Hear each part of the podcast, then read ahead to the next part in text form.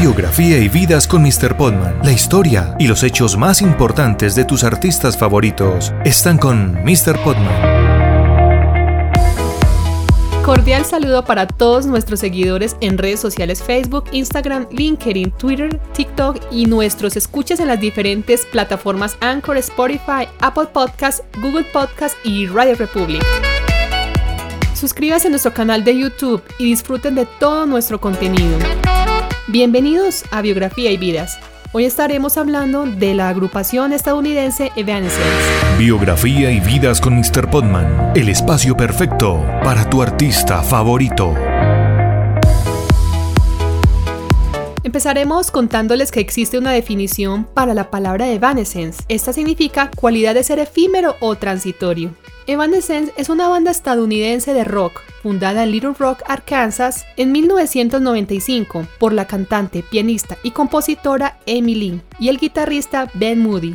En este año grabaron dos producciones extendidas independientes, una con el nombre de la banda llamada Evanescence y la otra Sound Sleep. Luego de esas dos producciones extendidas, grabaron su primer álbum demo con el nombre Origin. Sin embargo, no fue sino hasta la llegada de su tercer integrante, el teclista David Hodge, en el año 2000 y con la ayuda de las discográficas Big Wig Enterprise y Winner Records, que la banda lanzó su primer álbum de estudio, el cual llevaría el nombre de Fallen en el año 2003. Ese es el año oficial del lanzamiento.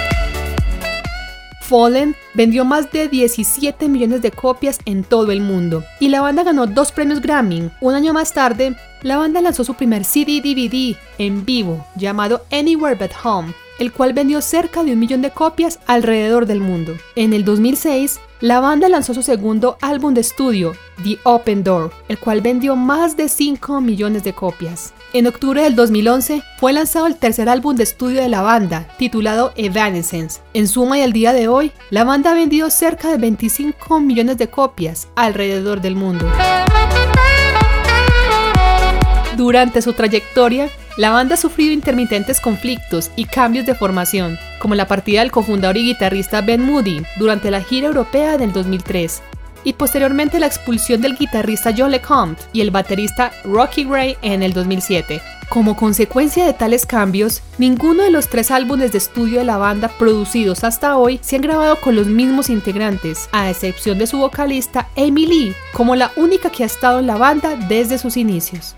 Desde el fin del tour para la promoción del álbum Evanescence en el año 2012, la banda permaneció inactiva hasta noviembre de 2015, mes en el que la banda participó en el Ozfest y realizó tres conciertos previos en Estados Unidos. En agosto del 2015, Bálsamo dejó la banda y fue reemplazado por Jen Majura. A finales del 2016, se realizaron giras internacionales de la banda y una declaración de Lee de que Evanescence continuaría.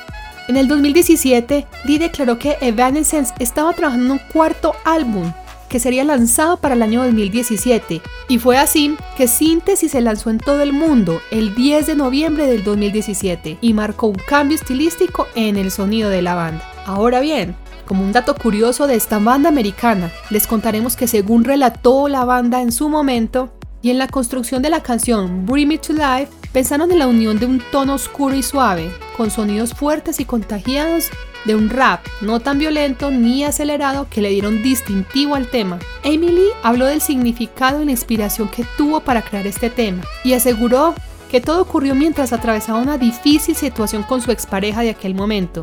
Un desconocido tocó sus fibras y la llevó a pensar en los ojos como la puerta de la vida. Biografía y vidas con Mr. Podman, el espacio perfecto para tu artista favorito. El video musical fue grabado en Rumania, en un set construido específicamente para la historia, donde la protagonista era la fachada de un edificio rojo, con algunos niveles y efectos especiales que recreaban el fuerte viento que hacía en la noche. La producción implementó pantalla verde y un arnés para el momento en el que Amy Lee caía de las alturas al perder el equilibrio, una doble fue la encargada de hacer el salto de espaldas al final del video. Aunque pensaron en trabajar con Mike Shinoda, integrante de Linkin Park, las cosas no resultaron como esperaban. Aunque los directivos dieron el visto bueno, el equipo terminó llevando a Paul McCoy, integrante de 12 Stones, una banda cristiana post-grunge, A Evanescence no le sonó mucho la idea, ya que no quería que lo relacionaran con creencias religiosas ni ideas sociales, que terminaran uniéndolos con esta comunidad. Sin embargo, los productores no aceptaron su opinión, pues ya existía un acuerdo con Fox y la nueva película Daredevil. A pesar de que los integrantes de Evanescence lucharon contra la decisión, al final Paul McCoy grabó el fragmento que le correspondía en el tema y regresó con su banda ese mismo día. Pese a los imprevistos, la canción ganó popularidad en la radio y comenzó a sonar internacionalmente. Al estar hablando de una excelente agrupación, podemos notar que muchas de esas agrupaciones tienen muchas fallas durante su recorrido musical, en muchas ocasiones por diferencias de los integrantes o simplemente cuando éstas logran llegar a la cúspide, algunos de sus integrantes deciden coger el impulso y llegar por cuenta propia más lejos, cosa que en muchas ocasiones termina resultando un fracaso para quien se retira.